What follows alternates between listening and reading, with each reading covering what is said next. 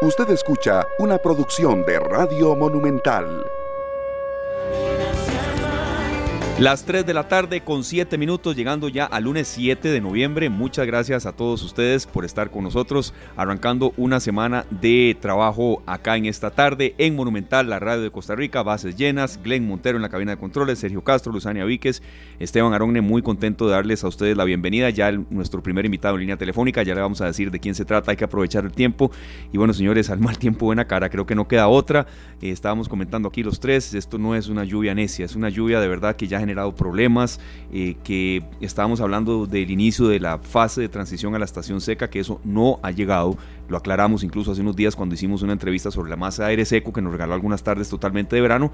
Pero bueno, aquí estamos, listos y prestos en un programa hoy que va a tener de todo. Estamos dos horas con ustedes. Así es, muchas gracias a todos por acompañarnos. Feliz lunes. Ojalá que esta semana todo les salga muy bien, que sea una semana también bastante productiva, que le saquen el jugo y que logren cumplir con todos los objetivos que tengan.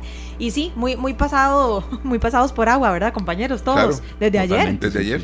Desde ayer. Y según lo que escuchaba hoy, de hecho, e, en. Bueno, desde el sábado. Sí, señor. Desde el sábado, correcto, sí. Y bueno, parece, según lo que escuché de hecho en, Monumental, a eso de las 11 de la mañana, que hablaron con el Instituto Meteorológico Nacional, de sí, parece que estas condiciones van a permanecer a lo largo de esta semana. Entonces, de ahí, ¿qué, ¿qué, les diremos? De tener mucha precaución, andar el paraguas en el carro, ¿verdad? si tienen carro, si no. Ahí me en el eh, parqueo. andar paraguas siempre, ¿verdad? En el carro, en el bus, donde sea, así como Glenn, en la cabina, muy bien. No como mis compañeros que se vinieron corriendo del parqueo aquí a la cabina. Yo, tengo que admitir una cosa, yo siempre ando paraguas, no sé, no sé, por Dios, porque a veces lo dejo aquí, hay que cantarle cumpleaños, porque se, queda, se queda en la radio ahí, pero no sé a dónde lo dejé, que ese es el tema con los paraguas míos. Ese me había durado muchos años. Y, bueno, ahorita le aparece. Ahorita aparece, sí, sí. Sí, sí, dejo en los lugares más así recónditos sí. No, lo que me encanta es que uno va a la oficina y hay como dos paraguas, pero Esteban los tiene ahí para decorar la oficina. Muy bonito. La decoración navideña. Eh, la, decoración navideña. Todavía les pusiera bombitas o algo, pero no, están ahí. No, no, muchas gracias a los ahora, de seguridad. ahora Esteban que preguntó si hoy era 7. Yo le digo, sí, claro, porque el domingo, el sábado fue 5, el, día que Zaprisa quedó campeón. Santísimo. no, no se me ha olvidado. No, no, felicidades, en serio, a usted y a todos los apricistas, bien ganados. Zaprisa sabe sufrir, pero. Ahí está, mejor, mejor, mejor déjelo robar un poco, Esteban. Ahí está el campeón. Campeón, su estrella 37, 50 minutos. Saprisa es el nuevo monarca del fútbol de Costa Rica. Bueno, era algo que, que lo traía ahí listo para soltarlo, ¿verdad? Sí, sí. Muy importante. Y quería hacer un comentario con la canción de Juan Luis Guerra y Diego Torres que se llama Abriendo Caminos. Eh, sé que este fin de semana tuvimos mucho trabajo, ¿verdad? Siempre que estamos haciendo algo, le estamos abriendo el camino a alguien más. Hay cosas que uno hace por primera vez que alguien ya hizo y que dejó la huella y que eh, siguen contratando a las personas para que lo sigan haciendo y se van abriendo caminos todos los días. Hagamos que la huella valga la pena recorrerla. Claro, claro, y, que dejemos todo huellas en, alguna medida. No, no, las felicidades de verdad a todos los seguidores del Deportivo Zaprisa. No es, por cierto, ni la, ni la primera y sé que no será la última vez que Zaprisa queda campeón con menos jugadores, con 10, con 9, con 8. No, con 8 no, no recuerdo, ¿verdad? Creo que no. Pero lo que quiero destacar es que, y siempre se lo he dicho que a usted, como cada seis meses, serio, Zaprisa escribe con H. Supieron sufrir y, me parece, serio, perdón, que están muy bien dirigidos. Muy sí, claro, claro. Muchísimo. Felicidades para todos los aprecistas. Ven, mi esposo anda feliz todo el fin de semana. Una cosa que ustedes no se imaginan, ¿verdad? Sí, sí, no lo dudo. Y bueno, no se va a conocer en las últimas horas. Ya es un poco, no digamos tan de última hora, pero hay gente que se va incorporando poco a poco al tema de la vida informativa. Ya Hernán Medford no es más director técnico del Club Sport Herediano, no se ha nombrado sustituto y todo eso pues se dará a conocer en los distintos espacios. Y este, eh, bueno, eh, la, la noticia que siempre damos acá para la gente que todavía no lo conozca. Le agradecemos muchísimo al doctor Elliot Garita, cirujano de tórax y secretario de la Junta de Gobierno del Colegio de Médicos. Eh, no sé si será sapricista o no, don Elliot, pero bueno, primero bienvenido. Gracias por estar con nosotros. Una introducción un poco larga, generalmente la hacemos así cuando arrancamos semana. Doctor, bienvenido. Muchas gracias por su compañía. No, muchas gracias a ustedes y a todos los radioescuchas que nos acompañan esta tarde lluviosa. Así es. Doctor, bueno, eh, empezamos con un tema que desmenuzamos el viernes anterior, pero eh, de verdad hay que profundizarlo mucho. El viernes anterior lo tocamos con una coach de vida, una entrenadora personal, totalmente eh, metida en el tema de estilos de vida saludables, de ejercicio y demás, pero el tema no lo podemos dejar de lado con alguien especialista del área médica, ¿verdad? En el Congreso Nacional Médico que se dio a conocer hace pocos días que se realizó, se dio a conocer que hay 11.550 muertes registradas en el, en el primer semestre del 2022 y 573 son por infarto agudo de miocardio. Más de 1.280 están relacionadas con enfermedades ligadas al corazón y accidentes cerebrovasculares. Eh, de verdad que son datos que alarman. Eh, estamos todavía como esa en la primera causa de muerte en el país. Tal vez una pregunta inicial, que aquí los tres tenemos algunas. Bienvenidas las que ustedes nos quieran hacer en el Facebook Live, Canal 2 Costa Rica. Eh, ¿Qué está pasando, doctor? ¿Qué, ¿Qué, sienten ustedes como profesionales en este congreso que analizaron que quizá se está acentuando? Bueno, realmente el tema es muy sencillo. En Costa Rica eh, la causa número uno de muerte son las enfermedades cardiovasculares, definitivamente. Eh, lo que pasa es que en los últimos dos años nos hemos enfocado a otras enfermedades, ¿verdad? El tema del COVID vino a, ocupar un papel protagónico y pues obviamente eso no minimiza la pérdida y el dolor que se sufrió de, de tantas familias que perdieron un ser querido en Costa Rica producto del COVID. Pero antes de eso, veníamos teniendo este mismo problema.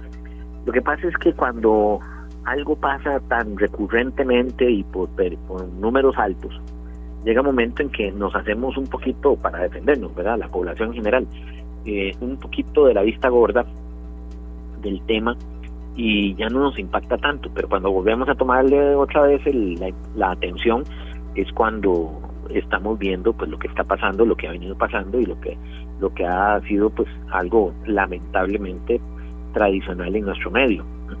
Eh, la hipertensión, el azúcar, los problemas en colesterol, eh, el fumado, el sedentarismo, eh, son cosas que han venido agregándole verdad piquetes a la, a la rifa y, y encima de eso el estrés ha sido un detonante también que, de diferentes formas ha venido a, generar estos problemas. Así que, eh, pues en buena hora, el, que se toca el tema, porque definitivamente las posibilidades que tenemos, una vez que se desencadena un infarto, las posibilidades de sobrevivir, pues dependiendo de la magnitud de la enfermedad, podría ser muy pocas. Pero si logramos prevenirlas, si logramos apañarlos antes de que lleguen con con ya una lesión en el músculo del corazón, pues probablemente ahí tenemos muchísimo más probabilidades de que el paciente tenga una vida completamente normal. Doctor, cuando hablamos nosotros acá en nuestros programas sobre el control, hablamos, hablamos de otro tipo de enfermedades y otro tipo de, controles. El corazón lo dejamos como si fuera este, un motor que no necesita revisión, ¿verdad? Ahora, se ha presentado también un mito pienso que puede ser un mito, usted nos va a ayudar a aclarar eso, de que las vacunas que nos hemos puesto por la COVID están incidiendo en esto de las muertes eh, por eh, infartos. ¿Es eso cierto o no? Vean, yo creo que definitivamente no es la vacuna, es el COVID. El COVID tiene una partícula específica, eh, uno de sus brazos, tiene una proteína que se llama proteína S, y esa se traslapa o se adapta muy bien a una proteína que tenemos nosotros en un receptor de que tiene que ver con el, tono y las arterias del corazón y que se llaman los receptores de la eh, enzima convertasa. Eso de alguna manera ayuda a que la presión suba o la presión baje y se regule, ¿verdad? De alguna manera. Hemos tenido, por ejemplo, pacientes que nunca tuvieron gripe, ningún síntoma, ni, ni, ni congestión nasal, ni tos, ni fiebre, ni nada, pero de un momento a otro se disparó la presión. Y dijeron, qué raro, pero si todo venía muy bien, y cuando les hicimos el screening para ver si tenía COVID de casualidad, salían positivos. Entonces, ¿qué es lo que pasa? Que el COVID per se es un elemento que ha venido a desencadenar este tipo de problemas o a evidenciarlos. Pero no es los que no es que se murieron porque el dio COVID, no, es porque el COVID tiene muchas manifestaciones llámese manifestaciones hematológicas en algunos grupos sanguíneos, por ejemplo, el grupo sanguíneo tipo A, que sabemos que tenemos grupo A, grupo B, grupo A y B o grupo eh, cero, que es ni A ni B, que es el grupo O. Entonces, algunos grupos como el grupo A ya de por sí tiende a tener más facilidad que el resto de la población de hacer coágulos. Entonces, en esos pacientes que eran grupo A, nosotros vimos que tenían así como cierta propensión más fácil de hacer coágulos cuando les daba COVID. Luego, eh, también el COVID genera otras lesiones ¿verdad? neurológicas. Ahora lo que se ha visto es que eh, los americanos le pusieron el, un nombre de neblina mental, que es que se, se llena, se, confunde uno muy fácilmente, se obnubila muy fácilmente. Y desde el punto de vista cardiovascular hay dos elementos, uno es que les dé infartos a algunos pacientes y otro es que genere una, eh, como agarrar el músculo y dañarlo, ¿verdad? Entonces se llama una miocarditis y entonces no logra contraerse adecuadamente. Las vacunas siempre van a expresar alguna parte genética de la, del, del virus, porque si no, no vamos a lograr generar nosotros esa inmunidad específica contra ese elemento. Entonces no es un tema tanto de las vacunas, es un tema eh, propio del, del, virus como tal. Ahora, lo que sí no le puedo decir, y sería una mentira aseverarlo, es que ahorita estamos viendo más casos de infartos que hace dos años. O sea, andamos muy parecidos. Lo malo es que hasta ahora le estamos poniendo atención, pero hace dos años andábamos muy parecidos, pero ya nos estábamos haciendo de la vista gorda, ¿verdad? Y ¿Por qué? Porque eran muy frecuentemente. Todos nosotros, para el ejemplo que le pongo es que todos los que estamos ahorita hablando, eh, debemos de tener al menos un familiar que le haya dado un infarto. Y entonces, pero ya no nos impactó, ya no, claro, le dio COVID se murió aquel y ya, y eso sí fue terrible. Claro que es terrible las dos cosas, pero el tema del infarto era tan común que lamentablemente le perdimos un poquito el, el respeto y el, y el temor al tema de la prevención. Doctor, ¿qué, ¿qué, estamos haciendo mal? A mí, a mí, me preocupa muchísimo porque cuando estábamos leyendo este comunicado de prensa del Congreso, estamos hablando de que las enfermedades cardiovasculares siguen siendo la primera causa de muerte en Costa Rica. ¿verdad? Y, y, es un tema que afecta a muchísimas personas, hombres, mujeres, grandes, pequeños, yo creo que de todo. Pero ¿qué es lo que estamos haciendo mal los costarricenses? ¿Qué estamos haciendo tan mal para que sea la primera causa de muerte? Porque la idea es prevenirlo. El tema, el tema nutricional es un tema importantísimo, vea. En Costa Rica, el 42% de la población femenina menores a 45 años tiene sobrepeso. Sobrepeso o obesidad. En hombres entre 45 años y 62 el 48% de la población tiene sobrepeso y obesidad. En niños menores de 14 años, casi un 32% de la población tiene obesidad. El año pasado, la, eh, la Caja Costarricense del Seguro Social compró cerca de 1.850.000 eh, frasquitos de insulina para poder tratar a los diabéticos. Entonces vea cómo hemos venido modificando y de la gente sabe que que, que el azúcar y que pues, pues, no hemos podido todavía que la gente interiorice lo que el daño que produce el cigarro poniendo fotos en la cajetilla y esto y el otro y hablando de por años de años que el cigarro es dañino y, muy lamentablemente de cada 10 personas que usted que sean fumadores que usted les pregunta qué es lo que está pasando por qué no lo dejan probablemente un poquito más de la mitad le va a decir es que algo tiene que morirse no entonces, vea cómo lamentablemente hemos venido generando ese esa sensación de, de, estar confortable, ¿verdad? De, no hacer cambios en nuestras vidas en forma importante. Yo creo que la gente toma decisiones cuando se enfrentan a momentos más complejos, qué sé yo, nace un hijo, y entonces uno quiere que de vivir el resto de la vida y que el hijo lo conozca uno o los nietos, pero pero llega un momento en que muy lamentablemente la población hace caso omiso a lo que hemos venido conversando desde hace mucho tiempo. COVID ha venido a ser un nuevo aliado de la enfermedad, pero no le podemos echar la culpa del COVID. Y hay mucha gente que quiere echar la culpa a las vacunas, cuando ni siquiera han dejado de comer cosas que lamentablemente sabemos que producen daños importantes sobre la salud.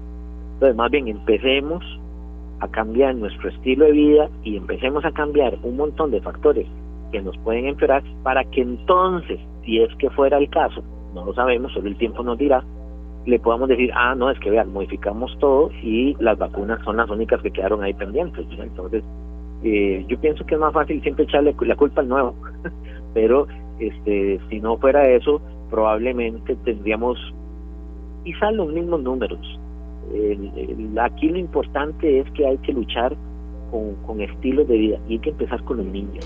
Doctor, usted está hablando de, la nutrición, que sin duda alguna es el punto número uno y los, y los datos que usted nos compartió de la obesidad de nuestro país eh, son alarmantes, son simplemente alarmantes. Ahora, ¿qué tanto se da que los pacientes hacemos caso omiso a lo que tenemos? ¿Qué sé yo? que nos duele la cabeza y no vamos a chequearnos a ver si es hipertensión o ya somos declarados hipertensos pero no seguimos el tratamiento o tenemos el colesterol por las nubes pero nos pela un pepino y no tomamos tratamiento. ¿Qué tanto hay negligencia por parte de los pacientes? Mucho porque hasta que no, a ver, yo se lo pongo de otra manera. Eh, bueno, yo opero, hago cirugía corazón abierto y muchos de los pacientes que uno opera sienten que se les está dando una segunda oportunidad de vida. Y está bien, eso así tiene que ser, ¿verdad? Tiene que ser interpretado como oportunidades de vida que, que Dios a través de la tecnología y el conocimiento de otras personas pues nos da. Perfecto. El, el cuido de ese paciente en, casi 25 años de, de ser cirujano cardíaco, le puedo decir que el miedo que les generó eso, ese evento, los hace cambiar. Pero ese cambio más o menos les dura entre tres y seis meses. Porque ya después de los seis meses empiezan a aflojar otra vez a hacer hábitos que generaban previamente. Hábitos tal vez no tan buenos. Entonces vea como, y lamentablemente es que somos nosotros los que tenemos que cambiar. Eh, sin embargo, hemos visto que sí podemos cambiar. Vea, cuando empezamos a hablar de, de reciclaje en Costa Rica, ¿Quién nos enseñó a reciclar en la mayoría de las casas? Nuestros hijos. Cuando se empezó a hablar de estornudar con el brazo puesto en la cara, ¿quién nos enseñó? Nuestros hijos. Sí.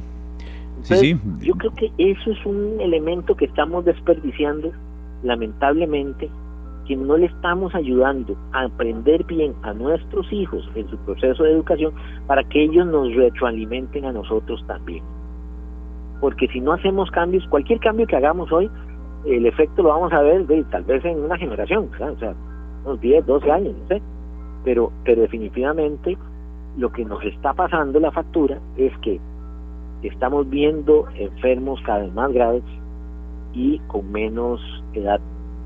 Entonces antes lo asociábamos a gente muy mayor, gente de, edad eh, eh, alta ya, ¿verdad?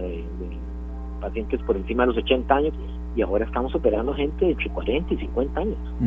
Sí, doctora, hacia ahí iba una de las consultas que teníamos, don Elliot. Eh, a ver, más de muchos consuelo tontos. Vea, la Organización Panamericana de la Salud dice que eh, cobran la vida alrededor de 2 millones de personas anualmente. Esto es por motivos de eh, enfermedades del corazón. Eh, la Organización Panamericana de la Salud. ¿verdad? Las Américas, esta es no solo en Costa Rica, pero nos detenemos un poco en Costa Rica y doctor, la consulta concreta va hacia la gente joven que usted está diciendo. A mí me preocupa ver ya mm, gente menor de 50 por ahí incluso muriendo de infartos, no sé si es el estilo de vida frenético, que queremos hacer mil cosas a la vez. Yo a veces de conocidos que, que no, tuvieron que frenar una serie de actividades desde deportivas hasta de su trabajo, de su vida, porque algo se les detectó en el corazón y a veces una expresión muy, muy frecuente que uno escucha, eh, necesito días de 28 horas. Eh, creo que bajar un poquito revoluciones, doctor, eh, en gente joven también. Claro, el tema aquí es que la mala noticia es que no se puede cambiar el estrés. El estrés siempre va a estar ahí. Hoy el estrés se llama este trabajo, mañana se llamará casa, otro día se llamará relación de familia, otro día se llamará... Eh, presas vehiculares, doctor. Tarjeta de crédito, banco, no sé, lo que usted quiera. Las presas, doctor. Claro, las presas es un elemento disparador ¿verdad? De, tensión. Pero lo que sí podemos hacer es aprender a manejar el, estrés y no que el estrés nos genere a nosotros descargas eh, sobrehumanas de, de, adrenalina y que eso nos vaya a pasar una factura tarde o temprano. Las carreteras se vuelven sin querer queriendo un tema de guerra social todos los días, todos quieren llegar a la misma hora, todos quieren pasar por el mismo metro que está libre, todos quieren saltarse las presas que sean necesarias y todos están dispuestos a bajarse el carro, a darse mecos con el que está enfrente, ¿verdad? Entonces, eh, vea cómo el nivel de tensión va venido generando eh, lamentablemente pues facturas que, que nos pueden pasar por encima. Y el tema aquí es que eh, no es algo nuevo, ¿verdad? Es algo que lo vemos más frecuente. Eh, eh, hay, de hecho, hay una una normativa legal que justifica esa sacada de casillas en un momento determinado, ¿verdad? Que es el, el tema propiamente que usted está y donde usted pierde el control porque dejó que la ira, lo reacción iracunda se llama, ¿verdad? que la ira lo, lo mueva en ese momento, pero no debería ser, o sea, es que eso no debería existir porque de alguna manera necesitamos ayudar a mejorar las condiciones de calidad de vida del costarricense, porque si empiezan a morirse o, o peor aún, a no morirse, eh, un montón de pacientes jóvenes, y le digo peor aún porque se vuelven pacientes discapacitados para poder trabajar. Entonces, no solo no se murieron, no solo no producen, sino que ahora están generando gastos. Entonces es un problema económico para una sociedad que necesita una mano de obra activa y sana, ¿verdad? Doctor, eso es como, como estábamos conversando hace un rato eh, de la importancia de tener una paz en carretera, ¿verdad? Y el, día que usted nos visitó nos hablaba también de lo que eso generaba, ese estrés de que uno anda enojado, tal vez ni siquiera anda enojado con, con otros conductores, anda con una situación personal ahí completamente uno eh, pensando en cosas que los mantienen iracundo, ¿verdad? Y, y, todo ese estrés y toda esa ira y todo eso acumulado y encima va uno para el trabajo. y llueve y, no avanza y, el semáforo en verde. ¿Verdad? Hay que hacer pausas, esos 10 minutos, pero aquí tenemos la lista que usted nos dejó la vez pasada. La tenemos tal cual, los 10 puntos que usted nos dijo, pero 10 minutos de, de meditación no necesariamente tienen que ser en el total silencio de la casa, a veces lo necesitamos en, el, en medio del bullicio de lugares donde podemos estar enojados. Y a veces le voy a decir algo, sin querer queriendo, muy frecuentemente el medio también va, va aportando. A ver, yo creo firmemente que hay música que también me exalta o me produce con mayor facilidad eh, una pérdida de, de, la paciencia, ¿verdad? Porque son ritmos muy activos, muy movidos, ritmos que van constantes y poco a poco uno se altera. Y así como hay ritmos más calmados, más tranquilos, y uno como que aprende a que, si el delante quiere, pues sí, pase adelante, con mucho gusto. Yo también quiero llegar temprano, pero bueno, vamos. Me explico, o sea, de alguna manera a veces la misma eh, ambientación que vamos teniendo, ya sea en cabina del vehículo, en la casa, o acabamos de dejar un problema en casa que tenemos que resolver. Entonces, ese tipo de cosas a veces nos, nos facilitan a que nos exaltemos más fácilmente. Doctor, aquí tenemos eh, un comentario de doña Edith Tropper. Dice, la gente come mucho producto procesado comen muchos embutidos, en muchos hogares no se come sano, natural, todo es comprado en el súper, enlatados, congelados, lleno de aditivos, de químicos, de grasas trans, sal y sobre todo azúcar escondida. También se comen mucho afuera, comidas rápidas y en sodas donde cocinan con manteca y no de manera saludable. Lo mejor es llevarse la comida hecha en la casa. ¿Qué tanto influye? Usted hablaba de la nutrición en general, pero bueno, ¿qué tanto influyen este tipo de alimentos procesados, doctor, en el corazón? Muchísimo. Fíjese que eh, la gente está brincando que las vacunas y todo, ok, y que las muertes, pero si nosotros nos pusiéramos a medir la cantidad de personas que se diagnostican por semana con enfermedades como celiaquía, con enfermedades como intolerancia a, la, a los carbohidratos, o diabetes ya propiamente, entonces uno va asustándose. Pero ¿de qué depende la celiaquía, la intolerancia de los carbohidratos? ¿De qué depende? Depende del tipo de alimentación que estamos teniendo. Entonces, precisamente lo que dice esta eh, radio escucha, pues definitivamente tiene toda la razón.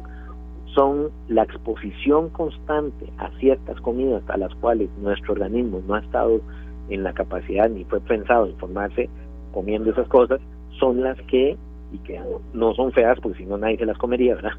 Entonces, eh, lamentablemente son las que nos generan eh, en gran parte este tipo de epidemia que estamos viviendo. Hoy hay dos epidemias que, dos pandemias diría yo más bien, que estamos viendo producto de, la pandemia del COVID. Eh, una social, ¿verdad? Que es muy importante, la ausencia de liderazgos en el mundo. Nos evidenció el COVID que no hay líderes en el mundo y la segunda es eh, de tipo de interno, donde nos ha costado ponerle freno a las comidas y entonces hemos perdido mucha gente, el común denominador de la gente que se quedó en casa es que aumentó de peso. Y entonces, encima de eso, los chiquillos que antes salían a jugar ya no pueden jugar. Y entonces ahora juegan en línea. Y entonces, mientras están jugando en línea, ciertos juegos, que son a veces un poco eh, violentos y insto a los padres de familia que veamos que juegan nuestros hijos. Pero bueno, ciertos juegos que, que se tornan violentos, pero que yo estoy jugando en línea con otro compañerito, me genera mucha ansiedad en el momento. Entonces, yo, eh, bueno, voy a comer mientras estoy jugando. Cuando se dio cuenta, se aspiró el plato, ni siquiera puede hacer un, un review rápido ahí de qué fue lo que se comió, porque se comió todo y, estaba jugando en el proceso, no le puso atención y, y abusó fácilmente. Entonces eso pasa en niños y adultos, lamentablemente. Doctor, usted está haciendo algo tan real, eso que está diciendo de, la gente eh, de esa edad eh, que juegan en línea, a veces juegan en línea con gente que ni conocen, digamos, en otro país, en India, en torneos de, PlayStation, qué sé yo.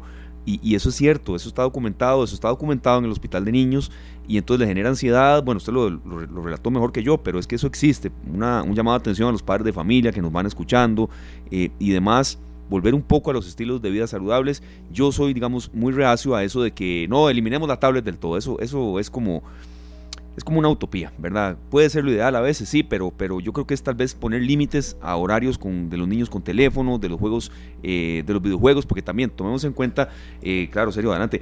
Serio, cuando vienen estos aguaceros, no van a salir a jugar en medio de aguacero, pero tal vez poner límites en horario, a eso voy un poco. Hay, un tema también, Esteban, eh, doctor, que, y Luzania, que muchas veces le decimos a, bueno, en, mi caso ahora a mis sobrinos, que no, que no use la tablet, que no use el teléfono, pero uno tampoco se apunta a jugar con ellos, ¿verdad? Creo que deberíamos, por un bien de nosotros también, ser parte de esa diversión que no tenga que ver con los electrónicos, porque le pedimos al chiquito, deja la tablet y uno está ahí en TikTok, ¿verdad? Totalmente. Y uno es el que más tiempo pasa en el celular, entonces creo que deberíamos de ser ejemplares para ellos y ser parte de esas rutinas saludables en, que son muy beneficiosas para nosotros también. Claro, serio, vea, mijito, no, no, suélteme ya la tablet y se lo digo yo volviendo a ver el teléfono. Sí, no, no tiene ningún sentido. Bueno, ahora doctor, que estamos hablando de los niños, yo quiero hacerle una pregunta y sabemos que, a ver, eh, usted es, un experto en el área de cardiología, ¿verdad? Pero, pero tal vez usted nos pueda dar recomendaciones en este sentido. Usted bien decía que todo empieza desde que son niños, ¿verdad? Desde que, desde que son pequeñitos. Yo he visto, yo he visto, y no he visto una ni dos veces, he visto un gran porcentaje que los papás, para premiar a sus hijos, cuando hicieron algo bueno, cuando se portaron bien, cuando se sacaron una buena nota, les dicen, no les dicen vamos a comernos un pepino con limón, no, les dicen, lo voy a llevar a comerse una hamburguesa y unas papas y una pizza y esto. Eh.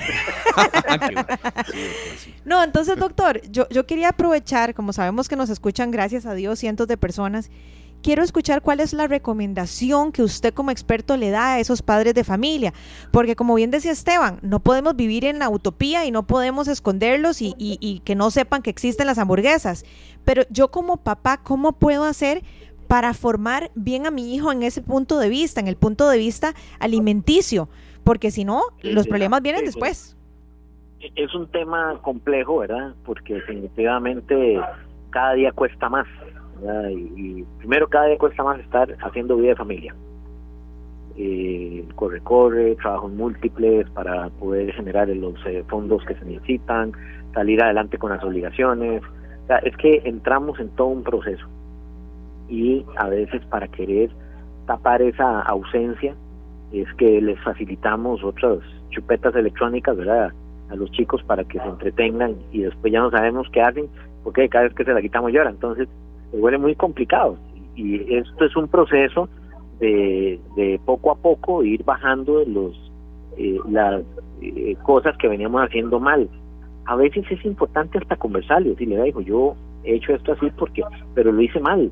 Eh, ahora que estamos leyendo, estamos viendo, tenemos más acceso a información, nos estamos dando cuenta que, que veníamos caminando. Eh, porque para los chicos, ¿y cómo es la historia? Si, si veníamos bien y ahora me dice que no puedo y ahora me dice todo no, no, todo no, y encima de eso, dígaselo a un chico que está en edad de adolescencia, ¿verdad? Que están deseando que le digan no, ¿verdad? Entonces se vuelve muy complicado, pero no se olviden de que hay que eh, racionalizar con los chicos a veces, sentarse, conversar, hablar, exponerle el por qué no, y pues uno decir, me equivoqué, tal vez no era por esta ruta definitivamente, y me gustaría que, y vamos a seguir, eso sí, vamos a cambiar. Y entonces, por eso es que vamos a hacerlo diferente. Y soy parte de la solución en esta casa. Y entonces ahí sí, es imponer las nuevas normas, pero explicando por qué las normas anteriores eran las que estaban equivocadas.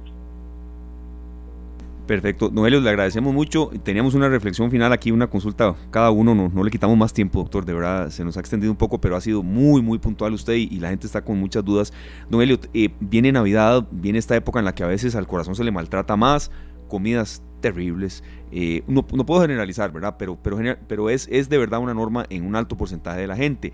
Eh, trasnochadas, un poco más de licor, no vamos a, a decir que no, porque es así se reflejan accidentes de tránsito y demás, pero eso es otro tema.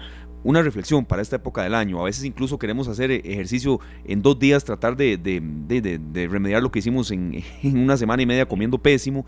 Una reflexión para noviembre, lo que queda, y diciembre también, en materia de corazón. Definitivamente hay que prepararnos y esto es un proceso. Eh, no cambiamos de la noche a la mañana. Eh, el primer cambio nutricional empieza en el cerebro de cada uno de nosotros. Eh, es importante hacer conciencia, por lo menos, no, no, es que no puede ser que yo me haya comido en todo el mes de diciembre 30 tamales, empezar a hacer conciencia de que hay que ir bajando las cosas que no nos hacen bien. Yo no digo a los pacientes dejen de comer, pero empiecen a comer menos. Ya con eso hacen un poco de racionalización de lo que está pasando. Y por otro lado, eh, sepamos que vamos hacia un mes de alta tensión, gastos, eh, hay que hacer pagos, que el marchamo, que los aguinaldos, que esto, que el otro, algunos reciben, otros más bien son los que pagan, entonces se vuelve época muy, pero muy propensa a sufrir eventos. Y lo que más queremos es que sea una época de recordar bonito y no que sea seamos parte de un problema que nuestras familias nos van a recordar esa época como feo. Así que la reflexión más importante es aprender a vivir un día a la vez, mejorando cada día más lo que podamos ser como, como humanos y dejando el legado de nuestros hijos.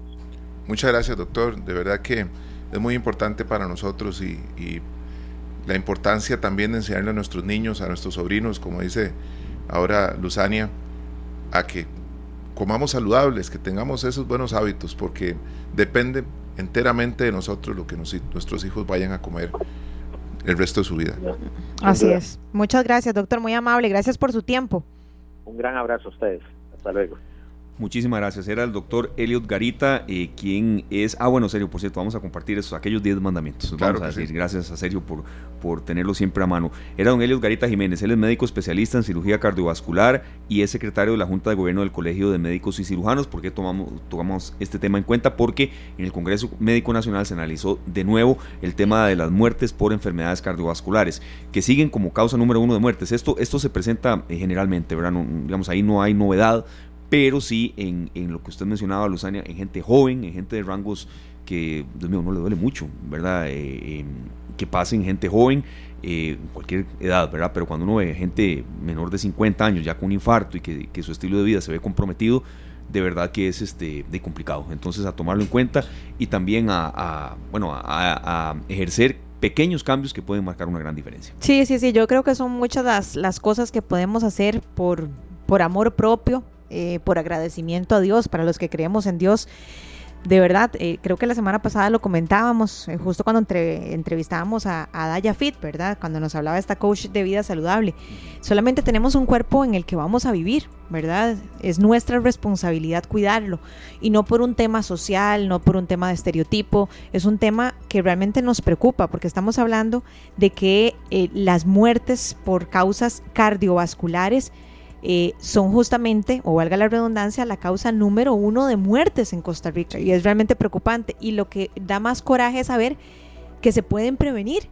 ¿Cómo? Bueno, no comiendo puras cochinadas. El, bien lo decía el doctor. Eh, este es un tema un poco delicado porque como yo no soy mamá, entonces, ¿verdad? Pero eh, ¿cómo puede ser posible bueno, mis sobrinos saben que conmigo no la pegaron, ¿verdad? ¿Cómo puede ser posible que cada vez que le queremos dar un premio a un hijo, en vez de ir a jugar escondido con él o, llevarlo a la montaña y embarrialarnos o ver qué hacemos, ah, no, le compramos una hamburguesa, le compramos papas, le compramos pizza, le damos una dona de chocolate, tome, tráguese eso. Eso es como, como si le vea, mi amor, venga, le taponeo las venitas para que se muera más rápido. Qué rico con maní. Eh, no, no, no, Sí, me explico. Entonces, da, da coraje. Y sí, sabemos que es una realidad, pero qué importante es sentar cabeza y hacer las cosas lo mejor que se pueda y no es meterlos en una cajita y que vean que no existe nada más, pero es generar conciencia, no se puede eh, solamente gaseosa, solo esto, solo porque solamente van a aprender a comer esas cosas y ya después le queremos meter fruta y verdura y ya para qué, ¿verdad? no, ya eso no, tiene sentido, digamos, porque tal vez uno mismo no tiene el hábito de comer saludable. Claro. ¿Verdad? Así es. Sí, antes de, que cada uno lea una parte de los mandamientos, Sergio, que, de verdad nos dio el doctor eh, la vez anterior que estuvo con nosotros, yo quería insistir en que no es, no es este, eliminar cualquier comida o, ya nunca más algo que, que sabemos que, que, que, en exceso puede generarnos algún problema. Hay una nutricionista que, que vi, no le tengo el nombre de verdad, en, redes sociales, cuya presentación, Luzani y Sergio, este, decía, soy nutricionista, me gradué, taca, taca, todo esto, pero me llamó la atención algo que, que ponía y está muy bien, amo la pizza por supuesto, ¿quién, dice que uno no puede comer una pizza?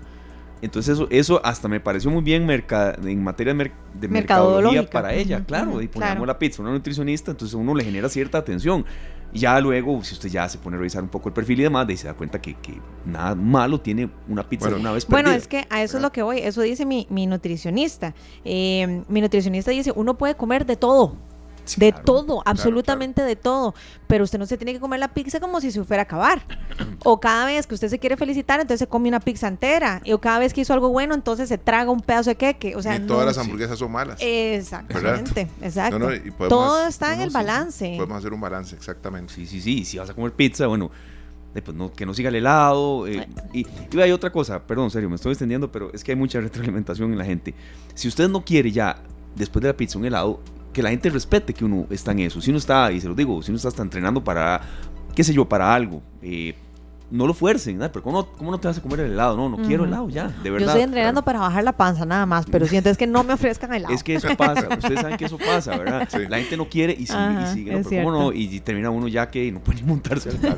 bueno, es que eso, también depende de nosotros, nada más. Así es, Nos todos son decisiones. si aceptamos al final, fuimos nosotros. Sí, sí, sí. Son decisiones, todo en la vida son decisiones. Voy con los tres primeros puntos. Exacto, serio, muy bien. Una hora de actividad física al día, dos litros de agua al día, tres tazas de café o té al día. Sigue este servidor, Luzania, cuatro porciones de frutas al día, cinco tiempos de comida, escuchar y cantar seis canciones que nos motiven. Reír siete minutos con amigos, ocho horas de sueño, leer nueve páginas de un buen libro y cierro con esta, diez minutos de reflexión diaria. No está tan difícil y vea sentido común, ¿verdad, compañeros? Cinco tiempos de comida pero no son cinco, cinco almuerzos, ¿verdad? Por aquello. No son, cinco donas, es que sí, de verdad. No es tan difícil. En serio, nos vamos a la pausa y muchas gracias a, la gente que nos ha, em, de verdad, dado retroalimentación y es un tema que lo tocamos el viernes, pero no lo podemos dejar de lado sin la parte científica y médica. Bueno, vamos con Rosario Flores. Esto se llama Tu Boca. Ya regresamos. Esta tarde.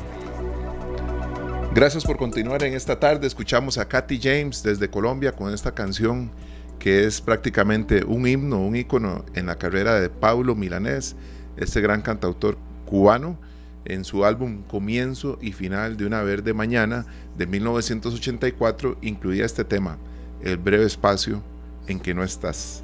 Esta es una versión lindísima. Qué belleza, sí. Lo que hemos hablado de Katy, ¿verdad? Que ella se sienta con su guitarra y ahí ustedes la ven grabando de una forma tan sencilla y tan genuina que es pues, realmente admirable. Tiene un vocerón, yo de hecho que la conocí hace, creo que fue el año pasado, que vos presentaste una canción de, de ella, eh, Toditico vive empacado, creo que fue, y la empecé a seguir y me encanta su talento porque siento que a ver, que es muy, muy orgánica, ¿verdad? Muy, muy genuina. Exacto, ella no necesita de una producción abismal para sonar fantástica. Ella ahí está con su guitarrita y tiene canciones que llegan al corazón. Y el breve espacio, pues ni hablar, ¿verdad? Aquí me faltaba. Eh, si fuera de noche les diría que un vinito, a esta hora un cafecito. Mejor. Un cafecito, sí, sí, No voy a ser hipócrita si fuera de noche, un vinito, a esta hora un capuchinito no me vendría nada mal pero es que también haciendo el hilo conductor con la entrevista del viernes y la de hoy del doctor Eliot Garita, de una copa de vino no tiene nada de malo, pero ya si es una botella todos los días, el corazón, bueno, eh, empieza a fallar. Vean que este tema, eh, vamos a buscar algún otro ángulo más adelante, incluso saben con, qué se nos había ocurrido, compañeros, algún especialista en educación física. A uno le duele mucho cuando la gente quiere ya tener un estilo de vida saludable, pero se pone las tenis o va a nadar o la bicicleta y demás y no hay un chequeo previo.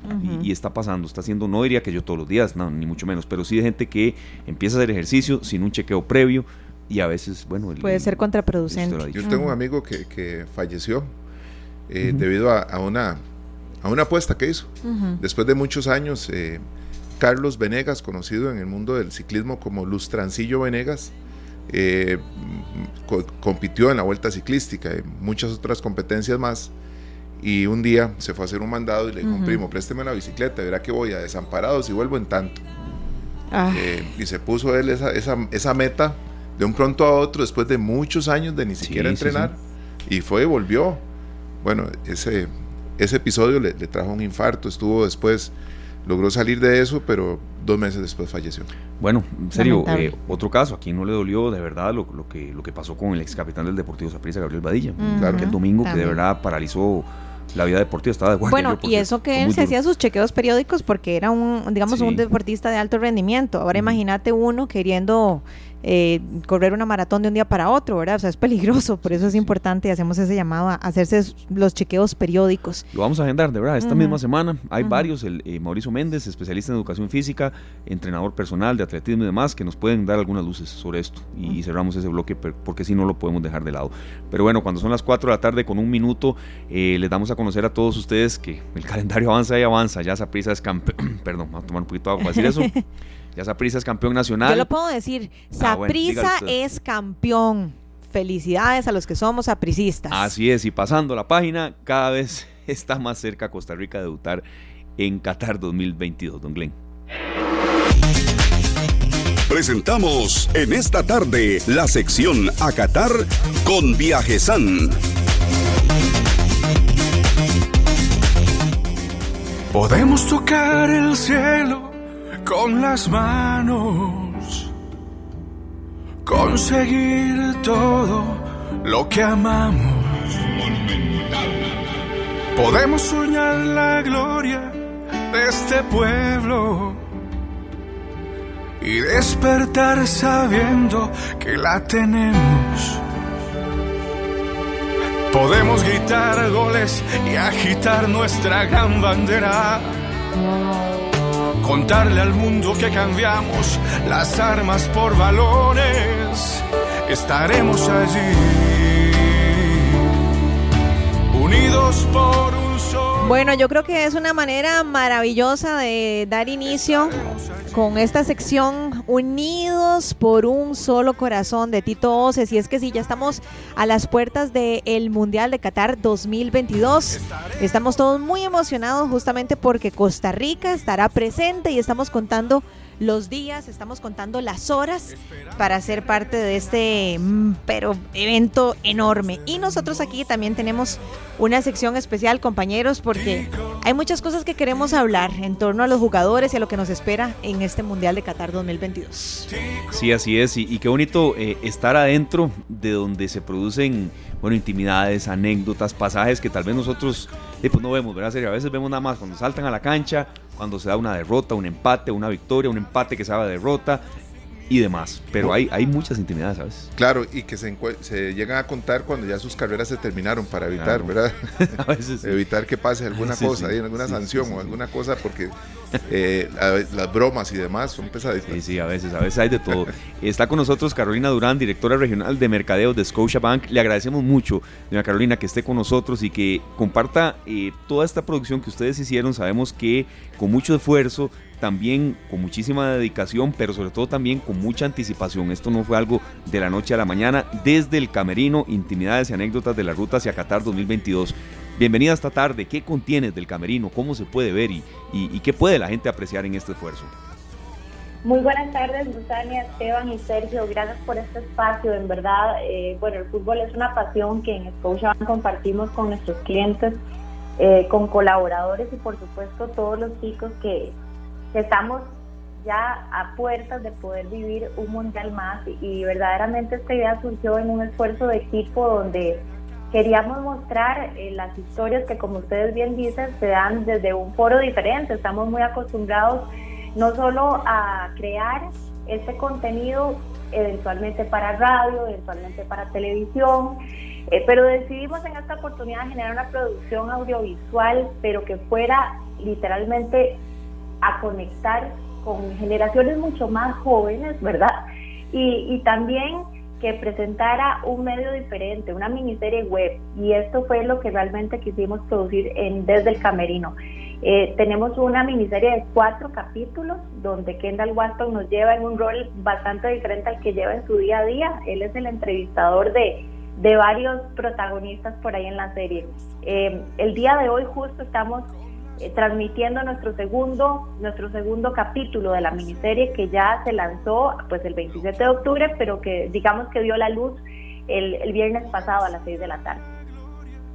Bueno, muy importante para los amantes del fútbol que estén pendientes, ¿verdad? Porque cada episodio trae historias y anécdotas que nos divierten mucho y nos entretienen y aprendemos mucho también, Esteban y Luzania, de, estos episodios. Claro, claro. Un poco, Carolina, ¿cómo fue la experiencia, verdad? Ellos son de futbolistas, pero de pronto ya, ya yo vi una y bueno, Kendall tiene una, una, un carisma envidiable, ¿verdad?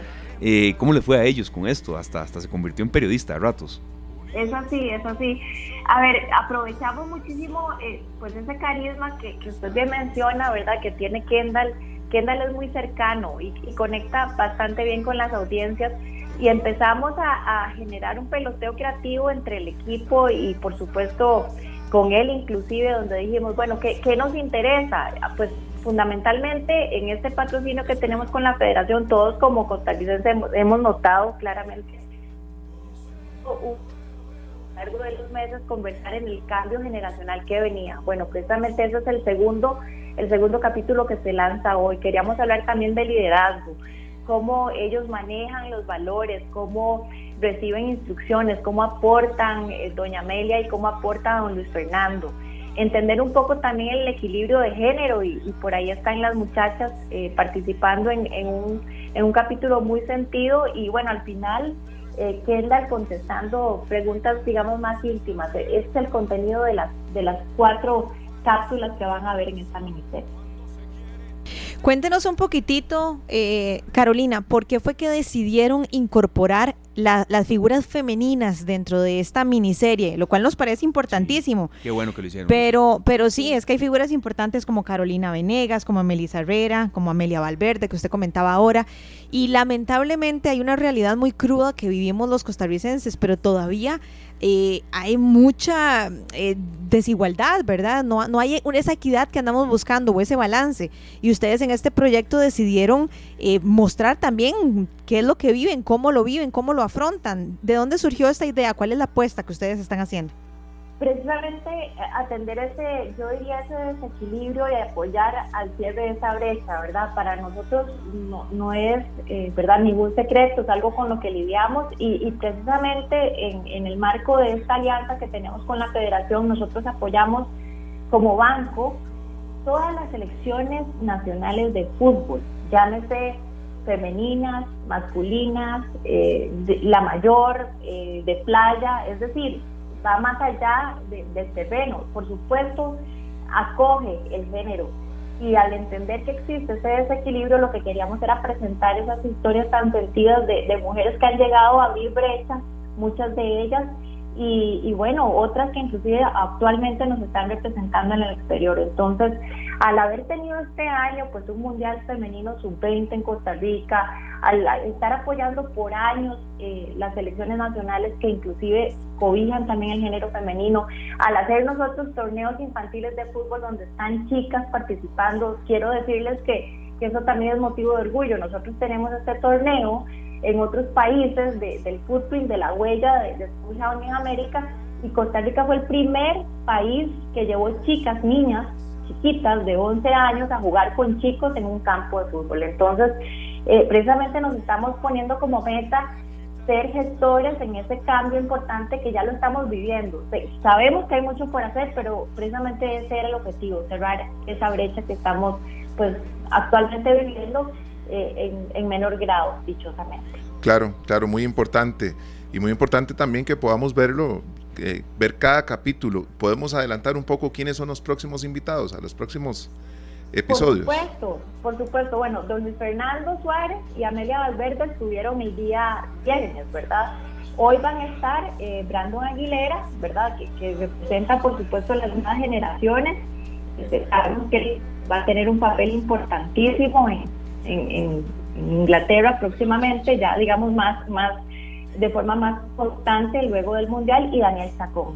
Ellos van en el capítulo de hoy y luego viene el capítulo de las muchachas, Lisa Herrera, Carolina Venegas y Dina Díaz, nuestra portera de la selección nacional. Claro.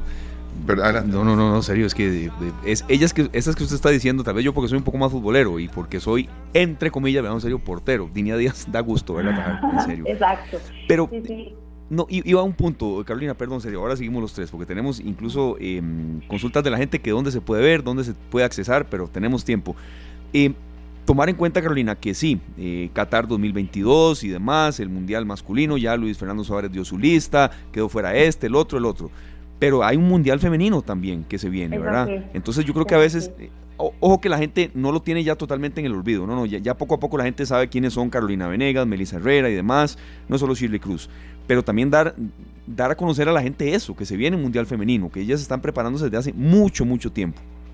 Es así, nosotros no, a ver, no, quitamos el dedo del medio, no dejamos de hablar del tema, eh, claramente el próximo julio 2023 vamos a tener representación en el Mundial de Australia-Nueva Zelanda y estamos muy esperanzados en el trabajo que vayan a hacer estas muchachas por allá. Así que seguimos el tema y por supuesto les nos encanta apoyarlas cuando van a un fogueo, nos encanta apoyarlas en, cada uno de estos espacios y, van a notar que, a ver, no voy a sesgarlos, pero efectivamente de los más, eh, yo diría, emotivos sin duda alguna es el de las muchachas. Así que, que los invito para que el viernes lo puedan ver.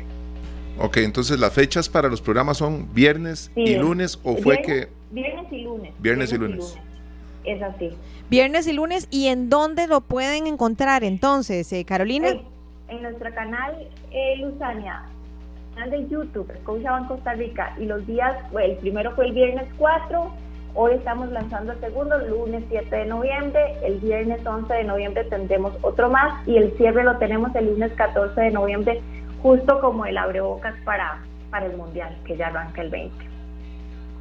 Claro, así es. Eh, Carolina, ya un poco más en, materia de, esparcimiento y también de, partes jocosas, que vi algunas ahí, eh, ¿qué pudieron conocer ustedes también de, de estos personajes que nos van a representar en Qatar, en Australia también, tanto hombres como mujeres.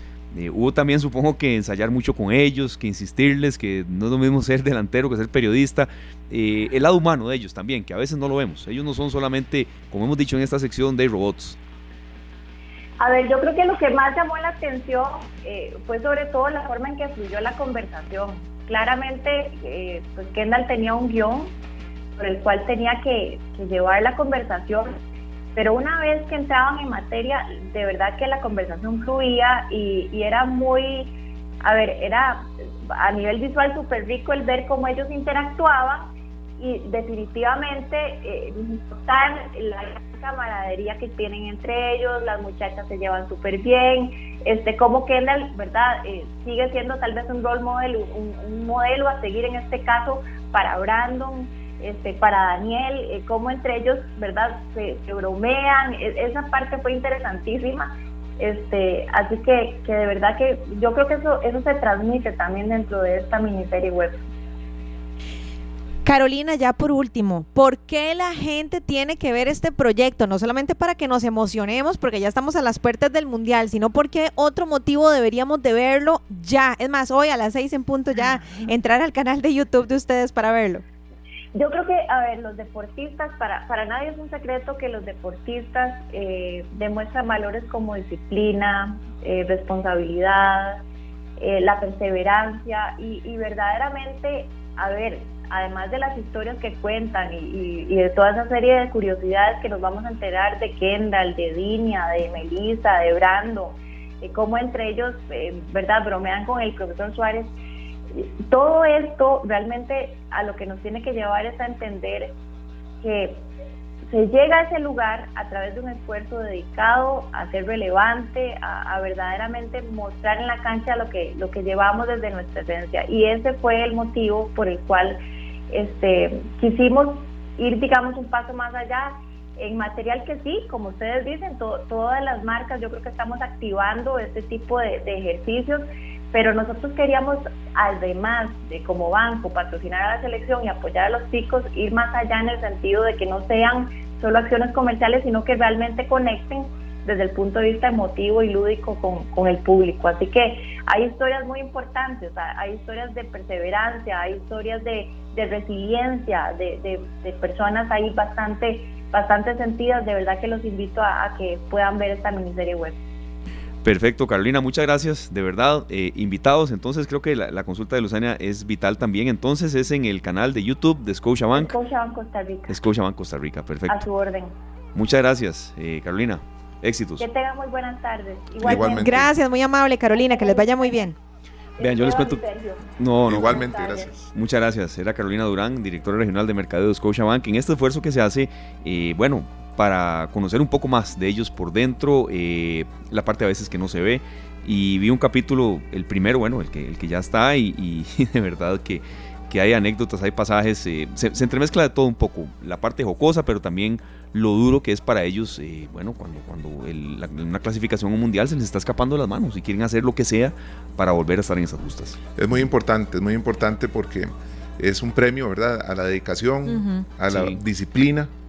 Y bueno, y por supuesto que son ejemplos también para muchos jóvenes. Sí, sí, sí. Entonces, sabe que esta, esta sección me tiene a mí muy, muy motivado, de lo que, contento de lo que hemos logrado apenas en tres días pero también de, con mucha ilusión de lo que podemos hacer. Vamos a hablar con ticos que van para Qatar o que ya hay uno que está allá. Pero ahí iremos poco a poco de gastronomía, luz y de No, no, es más, si tienen alguna idea o lo que sea, ojalá que nos pasen volados, ¿verdad? Porque hemos aprendido muchísimo de, de Qatar y eso que no hemos ido allá, ¿verdad? Pero eh, hemos aprendido muchísimo porque estamos hablando de que es una cultura completamente distinta. Así que abordaremos no solamente el punto de vista futbolístico, sino también otras curiosidades que yo sé que, todos quieren conocer. Así que bueno, estén ustedes muy pendientes todos los días. Sí, así es. Ahí estábamos viendo, serio, en estas imágenes un poco de, eh, de, eh, desde el camerino, intimidades y anécdotas de la ruta hacia Qatar 2022 a Kendall Waston con Brandon Aguilera. Es como, un papá y un hijo, no solo por el tamaño que estamos viendo aquí, sino como lo trata de guiar y lo trata también de,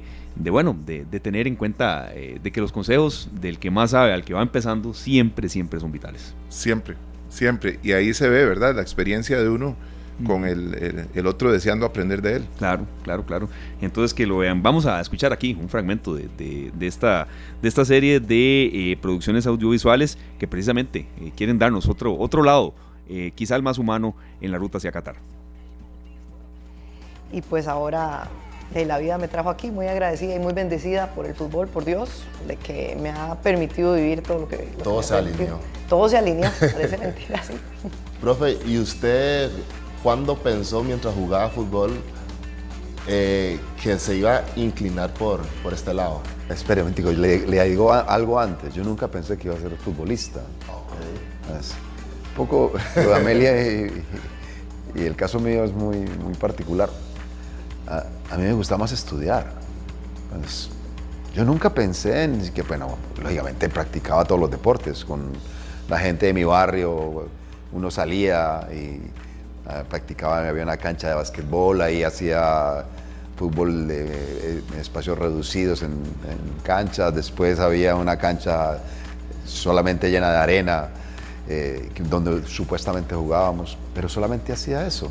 Un día en la, Cuando estaba en mi colegio, el profesor de ese colegio dice que me vio jugar y entonces pues, ¿usted por qué no entrena con el equipo del colegio? Yo, sí, será.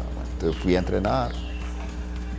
Y empezó la cosa y llegué a jugar en el equipo del colegio y después llegué a jugar en un equipo de aficionados.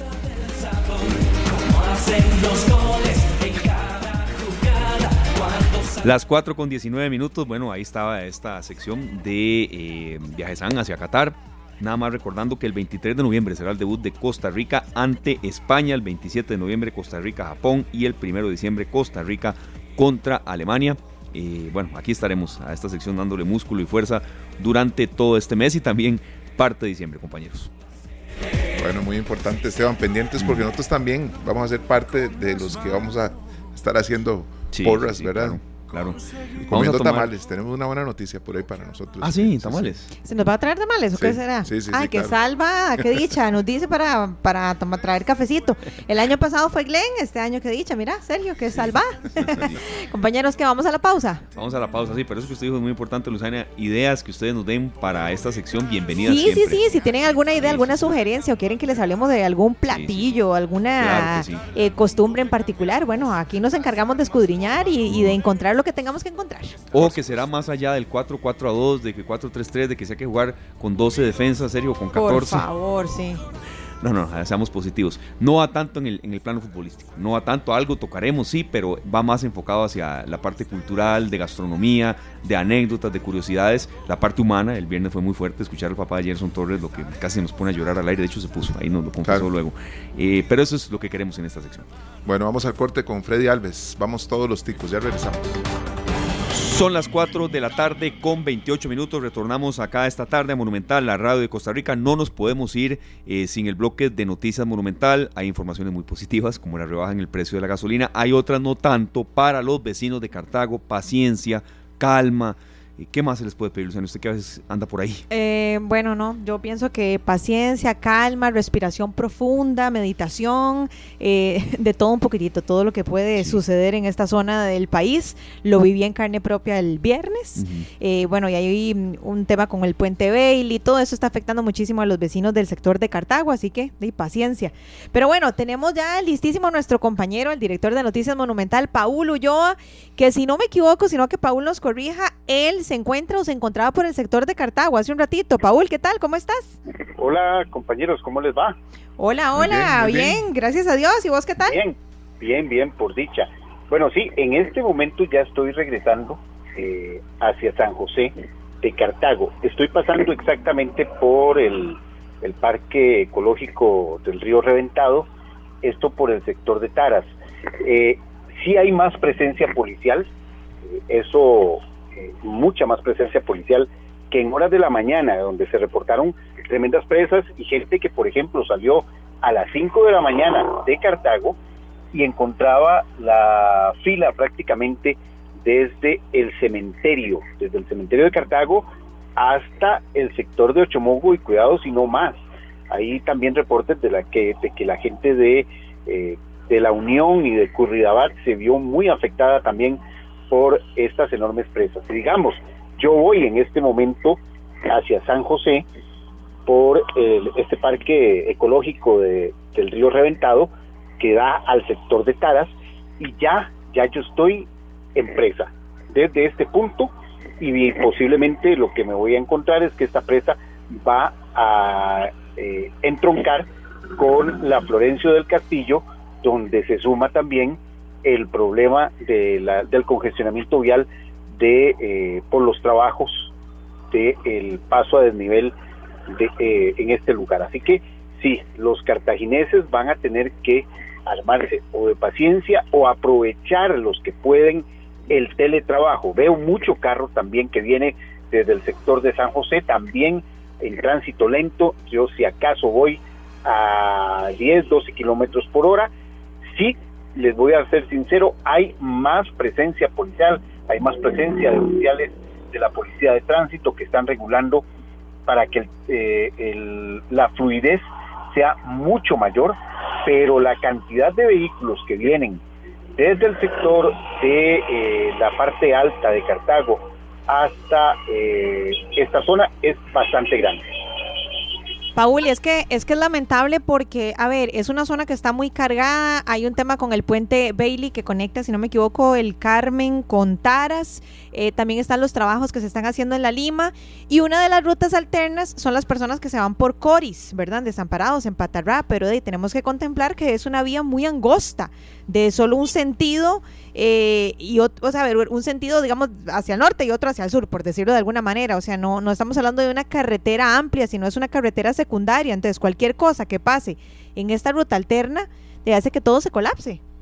Así es, eh, Lu. Y eh, la otra ruta, porque sí, eh, recibimos reportes en horas de la mañana de gente que también eh, se iba por Coris, pero que también estaba completamente pegado.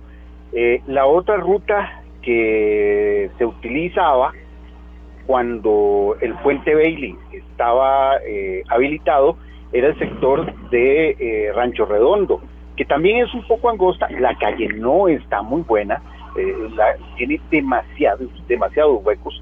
Y, y esa calle es la que podría ayudar en algo, sin embargo, sin embargo, y ese es el problema, llegas hasta esta parte aquí de Taras, y ya tenés que meterte hasta por, la calle principal por la que todos vienen. Es decir, no es una, una ruta realmente eh, alterna para entrar y salir si vas al centro de Cartago. Y ese es uno de los puntos eh, que eh, se debe poner atención en las próximas horas. Yo sí vi, porque estaba en un lugar muy cerca del, del puente Bailey, ya vi una grúa que está trabajando en, eh, para tratar de rehabilitar o darle algún tipo de mantenimiento a este puente Bailey. Quiere decir que ya empezaron los trabajos porque eh, lo que quiere el MOB, según lo que se anunció en la mañana, es que eh, estos trabajos duren por lo menos unos días para ya habilitarlo por lo menos mientras se le hace ya un trabajo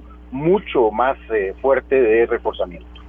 Claro, Paul, muchas gracias más bien por este reporte desde, la carretera, prácticamente desde, el lugar de los hechos. Vamos a escuchar brevemente, por si le parece, a don Mauricio Batalla. Él es director ejecutivo del Consejo Nacional de Vialidad, eh, que mm, precisamente eh, se refiere a estos trabajos que se están haciendo, cuánto van a durar y también un poco, sé que es complicado, pero pide paciencia a los, a los vecinos eh, que van y vienen de Cartago. Esta tarde. Así fue solicitado, se puedan hacer cierres parciales.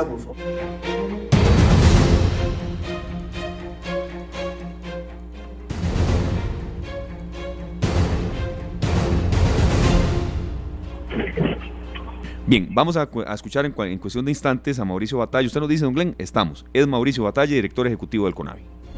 Queremos informarle de parte de MOPI Conavi qué estamos haciendo para poder rehabilitar el puente allá en Cartago sobre la ruta 219. El fin de semana se licitó y se contrató a la empresa Procom para que con cerca de 150 millones de colones poder intervenir ese puente a la mayor brevedad. Igual, ayer en la noche estuvimos reunidos los personeros de MOP, CONAVI y el contratista para determinar la estrategia, la cual va a seguir tres puntos fundamentales un primer paso que vamos a trabajar esta semana para poder rehabilitar el puente a la mayor brevedad para vehículos livianos y buses. Un segundo paso o punto donde el contratista va a hacer todos sus trabajos en taller, el reforzamiento definitivo y un tercer punto donde en cerca de un mes y en trabajos nocturnos, así fue solicitado, se puedan hacer cierres parciales o totales para poder ahora sí rehabilitar por completo el puente. Seguimos trabajando, entendemos las dificultades, entendemos las necesidades y priorizamos la vida, pero lo estamos haciendo de la manera más ejecutiva. Queremos informar esta tarde. Bueno, muy importante esta información. Creo que los que hemos ido a Cartago hemos pasado muchos por ese puente. Eh, ojalá que esa historia cambie, ¿verdad? Sí, totalmente, Paul. Creo que era bueno escuchar a las autoridades también eh, eh, con algunos plazos específicos que dan. Así es, eh, Esteban. Y les voy a contar para que se hagan un panorama más o menos, porque ya, ya yo estoy sobre la Florencio del Castillo, ya estoy subiendo hacia el sector de Ochomogo. está muy fluida en ciertos puntos y se pega en el sector de Taras, de Gartagua hacia Taras. Llegas a Taras y te das cuenta al sector de, del cruce de Taras que la policía de tránsito está desviando eh, por lo menos por unos 100, 150 metros el tránsito a un solo carril en carril contrario, eh, para porque también se da todo esto, se da este problema en el puente de, en el puente sobre el río reventado, se da cuando se reduce la Florencio del Castillo a un carril empezando a subir Ochomogo. Entonces eso quiere decir que eh, es bastante complicado y de aquí ya yo estoy viendo presa, fuerte presa, en el sector de Ochomogo hacia Cartago.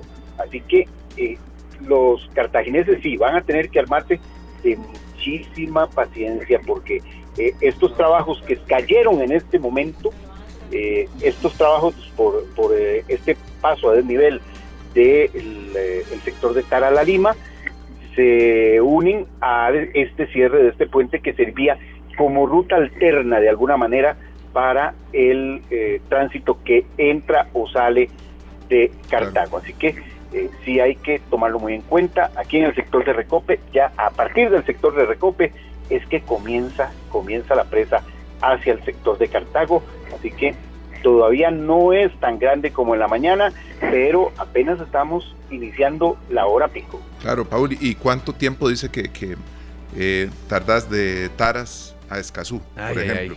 Mira, yo tengo un problema. Yo no, no uso Waze. Claro. Yo no uso Waze, eh, entonces no podría decirte. Calculo que yo en una hora podría, hora, hora y poquito más, hora y media ya yo estoy en, eh, en Escazú. Así que, eh, pero ya hasta este punto, que ya estoy empezando a bajar hacia el fierro, hacia, la, hacia, la, hacia el protecto, perdón, mm, todavía está fluido, se maneja a promedio 60 kilómetros por hora y los que vienen de San José pueden venir a esa velocidad hasta el sector de Recope, donde ya hacia Cartago empieza la prensa. Bueno, vea, eh, eh, Paul, yo le voy a dejar una tarea. A ver. La tarea es que cuando llegue a Escazú, nos mande un mensajito y nos diga a qué hora llegó para ver si esa predicción que usted está haciendo ahí en carretera, rodeado de la naturaleza, de la lluvia, de los carros, es real. Porque yo hice una predicción similar el, el, viernes y casi, casi, casi no llego al canal, ¿verdad? Entonces, ahí me cuenta, ¿cómo le va? Está bien, bueno, lo, apenas llegue, sí, eh, les pongo un mensajito a ver si se cumplió. Lo que sí sé es que, por ejemplo, algunas personas en la mañana, eh, un amigo y, ex profesor de mis hijos, eh, que vive en Cartago, salió a las 5 de la mañana de su casa, aquí en, Cartago, llegó a Pavas, a Romoser, aproximadamente a las 8 y 15 de la mañana. Sí, sí, sí, sí, lo creo. Tres horas, tres horas de, eh, de presa y de camino. No, vea, vea, qué linda la musiquita que le pusimos ahí de fondo para que se vaya relajando, para que vaya meditando. Y, y no, sí lo creo perfectamente, porque yo el viernes eh, salí de aquí y duré tres horas en tratar de llegar a Cartago y ni siquiera pude llegar. Entonces, ojalá que le vaya bien, Paul, pero bueno, de ahí, ahí nos cuenta cómo le terminó de ir en esa aventura de la presa. Claro que sí. Y Lu, yo tengo una buena noticia para usted. Qué dicha, porque ya le iba a preguntar por eso. ¿Tiene que ver con la gasolina? Tiene que ver con la gasolina. Ay, suéltela, suéltela, porque hoy es lunes. No piense que se me ha olvidado. No, no, no. No, a mí tampoco se me ha olvidado. La autoridad de los reguladora de los servicios públicos, la ARECEP, aprobó ya una nueva rebaja en el precio de la gasolina super de 56 colones por litro, de 43 colones por litro en el diésel y la gasolina regular tendrá un aumento de 28 colones por litro. Así que ya eh, la RECEP aprobó definitivamente esta solicitud que hizo Recope semanas atrás y eh, en muy pocos días estaría comenzando a regir esta rebaja. Nada más para que lo anoten ahí. La super, la super costará 795 colones por litro el diésel 824 colones por litro y la regular pasará a 839 colones por litro. Eso quiere decir que por primera vez en la historia, cuando empiece a regir este, este ajuste en los precios, la super costará mucho más barata que la regular. Bueno, Paul, de verdad es, un, es, un, es una disminución fuerte. Ahora sí, para no llamar tampoco a la gente a que saque el carro a lo loco y si no, si no usted pues va, va a llegar a las 8. Pero, pero de verdad, de verdad sí se siente un alivio. Ahora sí, un poco más. Recordemos que este, este ajuste comenzará a regir un día después de que se ha publicado en la Gaceta. Normalmente se puede durar eh, tres días, pero va a depender mucho también de los trámites que haga ADC eh, ante la imprenta nacional, que puede ser puede ser en cualquier momento, puede ser en cualquier momento, puede ser mañana, puede ser pasado mañana, y eh, pero lo, lo que ha estilado, lo que tradicionalmente pasa es que sean aproximadamente tres días, lo que sí es que ya posiblemente para el fin de semana ya esté dirigiendo esta rebaja. Perfecto, Paul, vea, muchas gracias. Este, suba el volumen a lo que queda esta tarde, apelando el ojo. No, eh, yo venía oyendo ahí eh, con el doctor Garita, venía oyendo lo de Scotiabank, el, el documental de la selección. La verdad, la verdad, estoy muy ansioso por ver ese, ese, documental. Y lo del doctor Elio Garita, que sí, eh, digamos que estas presas hay que agarrarlas con, con, diría yo que hasta con sabiduría, y decir, bueno, que si estoy en una presa, mejor pongo el radio, eh, así me informo, así me entretengo, eh, también eh, doy mi opinión sobre algunas cosas. Bueno, la mejor forma de combatir una presa es la radio. Perfecto, bueno, ahí nos termina de contar entonces cómo le fue y bueno, Paul, muchas gracias de verdad por todo ese informe tan tan relevante, tan bonito y tan y tan robusto. Muchas gracias. Muchas gracias y saludos a todos a Sergio, a Lu. Felicidades, campeones. Gracias, campeón. Eso te iba a decir. Felicidades, sí, también ahí está en el estadio. Muy bien, muy bien. Y ahí estuvimos un ratito y a Esteban y a Glenn. Eh, Paciencia. Mis, mejores deseos. Respiración profunda. La música que puso Glenn al principio ahora es para Esteban y para Glenn. Ah, bueno, bueno. Paul, este, qué, qué bonito ser reportero a veces, ¿verdad? Está usted en el epicentro de la noticia y no, no, eh, la calle, la calle, no se olvida. No, para nada. Para nada. Gracias, Paul, de verdad. Paul, Gracias ¿vos, ¿vos, recordás algún eh, cantante ecuatoriano que haya sido extraordinario? Ay, ahí sí me la pusiste feo. Ahorita no lo tengo así como en de boleros. reciente en la memoria caché, como diría. que no, no es reciente. No es reciente. Incluso Charlie Sa hizo un disco con un tributo a él prácticamente. Ah, eh, Jaramillo. Exactamente, bueno, ¿Eh? Julio Jaramillo falleció muy joven, en el año 1978, a los 42 años. Sin embargo, en Colombia hicieron una grabación con una de las canciones que ha sido muy popular en Costa Rica, una orquesta que se llama Puerto Candelaria. Y grabaron un tema de Julio Jaramillo que es Senderito de Amor. Con eso vamos a ir al corte, ¿te parece?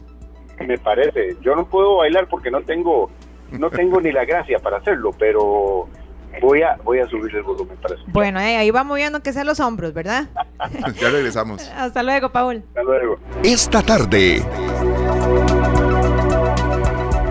Las 4 de la tarde con 51 minutos nos retiramos. Gracias a todos de verdad por haber eh, iniciado su semana con nosotros, con Monumental, con la radio de Costa Rica, con esta tarde. No le cambie, ya viene pelando el ojo, viene, no me cabe la menor duda, muchísimo análisis deportivo, muchísimo, muchísimo humor, pero con sentido. Así es que claro que sí, Glenn, ya, se escuchan las risas, ya vienen bajando por la grada. Nosotros nos reencontramos mañana a las 3 en punto. El miércoles sí habrá cambio de horario, es de 2 a 3 esta tarde por motivo de, bueno, la despedida de la Selección Nacional de Fútbol ya para Qatar. Juegan contra Nigeria acá en el Estadio Nacional. Por cierto, ellos quedan, si no son muy pocas, casi que ni una entrada. Que les vaya muy bien a los muchachos. Que la pasen muy bien también los que van al estadio. Claro que sí. Así, es. Y nosotros entonces los esperamos mañana a las 3 en punto, si Dios lo permite. Y bueno, sigan en sintonía de Radio Monumental. Y aquí está Michael y Carlos Rivera en una versión distinta.